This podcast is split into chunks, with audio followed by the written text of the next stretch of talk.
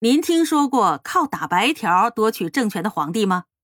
古人成为皇帝有着各种各样的途径，譬如说，康熙皇帝是靠得过了天花当上了皇帝；宋孝宗能从宋高宗手里接过皇冠，那依赖的是十个美貌的处女；而明孝宗荣登大宝，则是老天爷帮忙，及时在泰山搞了一次大地震。在换女人比女人换装还快的五代十国，有一位更奇怪的皇帝。大难临头的他突发奇想，竟然对着要杀他的千军万马打起了白条，凭借着一堆不能兑现的口头承诺，骗取了将士们的信任，最后当上了皇帝。这个猛人就是后唐末帝李从珂。李从珂呀，原来姓王，小名叫二十三，出生于今天河北的平山地区。原本与后唐的李存勖、李嗣源这一家人呢，那是八竿子也打不着。之所以后来他改姓李，那完全是源于一次抢劫案。被抢劫的物品呢，就是他和他的母亲。那是一个红尘滚滚的日子。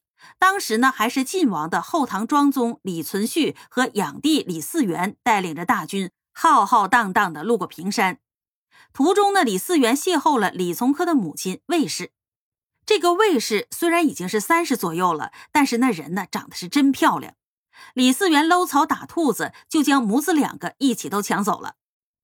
李嗣源对魏氏非常的宠爱，为了讨他的欢心，把李从珂干脆收养成自己的儿子。而这位少年李从珂十分的乖巧，那该干的事儿他干，那不该干的事儿绝不干。李嗣源呢，不疼爱他都没有道理。成年之后，李从珂不仅相貌潇洒，在战场上那更是勇猛无比。一旦是开打了，就像是射出去的箭，只知道前进，从不后退。这让老爷子李嗣源呐忒有面子，逢人就夸。最后连李存勖也赞赏说：“阿三像我一样敢于死战呢。”公元九二三年，李存勖率兵消灭了后梁，基本统一了中国的北方。是年四月，他在魏州称帝，国号为唐。不久之后迁都洛阳，史称后唐。李存勖呀，可以不怕全天下人，但是却怕自己的夫人。他的皇后刘氏既贪财又蛮横，为了敛财，什么坏事都干。他本人呢，根本就管不了，引起后来全国性的兵变。李存勖夫妇在兵变当中双双毙命，李嗣源却在兵变当中称帝了，是为明宗。李从珂这么多年以来南征北战，功劳苦劳加在一块之后，被封为了陆王。李嗣源是五代十国时期仅次于后周武帝柴进的明君，国家治理的有模有样。本来国家照此发展下去，在后唐就实现全国统一，那不是不可能的。可惜李嗣源呢死得太早了，留下了一个年纪尚小的亲生儿子，叫李从厚，继承了帝位。小孩子啊啥都不懂，就由啥都懂得的大人朱鸿昭控制了实权。专制社会里。这权力从来都是一种不能分享、只能独吞的东西。朱鸿昭为了独吞，就开始想尽办法去排挤其他人。这其他人当中最显眼的，莫过于李从珂。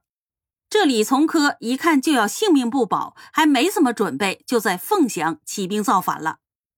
这样一来，朱鸿昭就名正言顺地派出大军前去讨伐。还没怎么动手呢，就把李从珂围在了小小的凤翔城，眼看着这小命啊就要玩完了。情急之下，这李从珂搞起了眼泪战术。当时呢，这箭呢一直像雨一样在下，气氛不算融洽。李从珂冒着生命危险登上了城楼，开始一把鼻涕一把泪的忆起往昔峥嵘岁月。说自己如何如何的辛苦，早年跟着先帝爷李嗣源出生入死，搞来了这么一座江山。而今呢，这朱鸿昭这帮小人控制了朝政，蒙蔽圣听，挑拨他和李从厚小朋友的兄弟情。这一阵狂嚎下来，当年跟着李从珂打过仗的羽林指挥使杨思权就受了感染，在队伍里面大声的喊：“大相公才是我们的真正主人。”这大相公啊，指的就是李从珂。然后呢，带着兵冲进了城里，加入了反叛的队伍。但是啊，这临阵倒戈毕竟是件冒风险的事。兄弟们这么干，这日后总得能吃上香的，喝上辣的吧？于是呢，这杨思权就递上了一张白纸，要求大相公李从珂封他为节度使。此时此刻呢，李从珂能管得着的地方，不过是一个弹丸大的凤翔。这日后能不能成为皇帝，连他自己都说没谱。现在呢，封别人大官，根本就是在打白条。但是，只有签下这张白条，李从珂才能活命。反正啊，这吹牛也不上税。他想都没想。就在纸上写下了“司权可任滨宁节度使”这九个大字，然后把纸条交还给杨思权，打下了第一张白条。榜样的力量是巨大的，虽然只是一张白条，但看不着的东西有时候也能当饭吃。消息一传十，十传百，不久就传到了步军左厢指挥使尹辉的耳中。估计呀，这位仁兄是想当官当疯了，脑子一热，舌头一抖，随后喊了一嗓子：“杨思权已经入城受封了，我们还拼什么命啊？”当兵的呢，容易脑子发烫，听到了领头的这么说，成群结队的撂下了家伙，跑进城去，大喊：“李从珂万岁！”然后双手一抬，白条拿来。就这样，李从珂绝地逢生，反败为胜，一举打败了剿灭他的领兵大将王思同。看着手里的这一大把白条，李从珂砸锅卖铁，把家里城里翻了个底儿朝天，凑了一笔钱发给了将士。但是啊，这白条子依然是一堆。俗话说得好啊，虱子多了不咬，债多了不愁。这李从珂无疑是达到了这种境界。刚刚摆脱了困境，他就开始向全国明目张胆地发放白条，凡攻入京都洛阳者，赏钱百民。估计呀，那个时候人们还没有白条这个概念，结果将士们纷纷奔白条而来，要求入伙。结果白条子越积越多，最后竟达到了五十万民。那这得算多少人民币呢？按照米价的基准，宋代的一市金是六百四十克，宋代的一担和九十二点五公斤，因此呢，一担大米就有五万九千两百克，即五十九点二公斤。北宋末年，宋徽宗期间，大约每担一贯左右。如果按照现在大米的价格，每公斤二点五元来计算的话，宋代的一担大米五十九点二二公斤和一百四十八元，也就是算一贯铜钱和一百四十八元人民币。这一百四十八乘五十万等于七千四百万人民币。王思同逃回洛阳，闽地惊慌失措，侍卫亲军都指挥使康义成率兵去征讨李从珂。结果全军投降了李从珂，引导李从珂杀入了洛阳。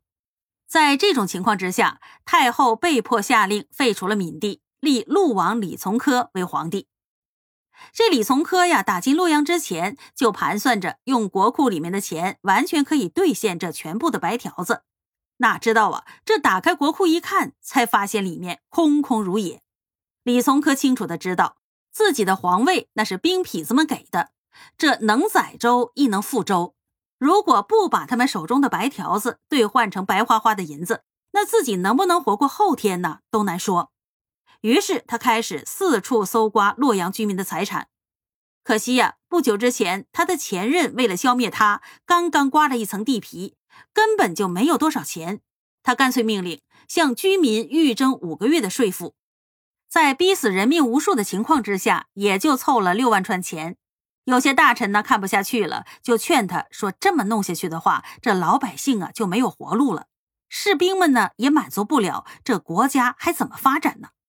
不如就拿现在能凑到的平摊一下，赏给他们。”这李从珂呀，只好照办了，把自己的承诺变成了实实在在的白条。士兵们的不满那是肯定的。李从珂继位后的第三年，河东节度使石敬瑭起兵造反了。士兵们记着他当年没有兑现的白条，根本就不愿意卖命，反而配合石敬瑭攻入了洛阳。李从珂走投无路，举火自焚，后唐从此灭亡了。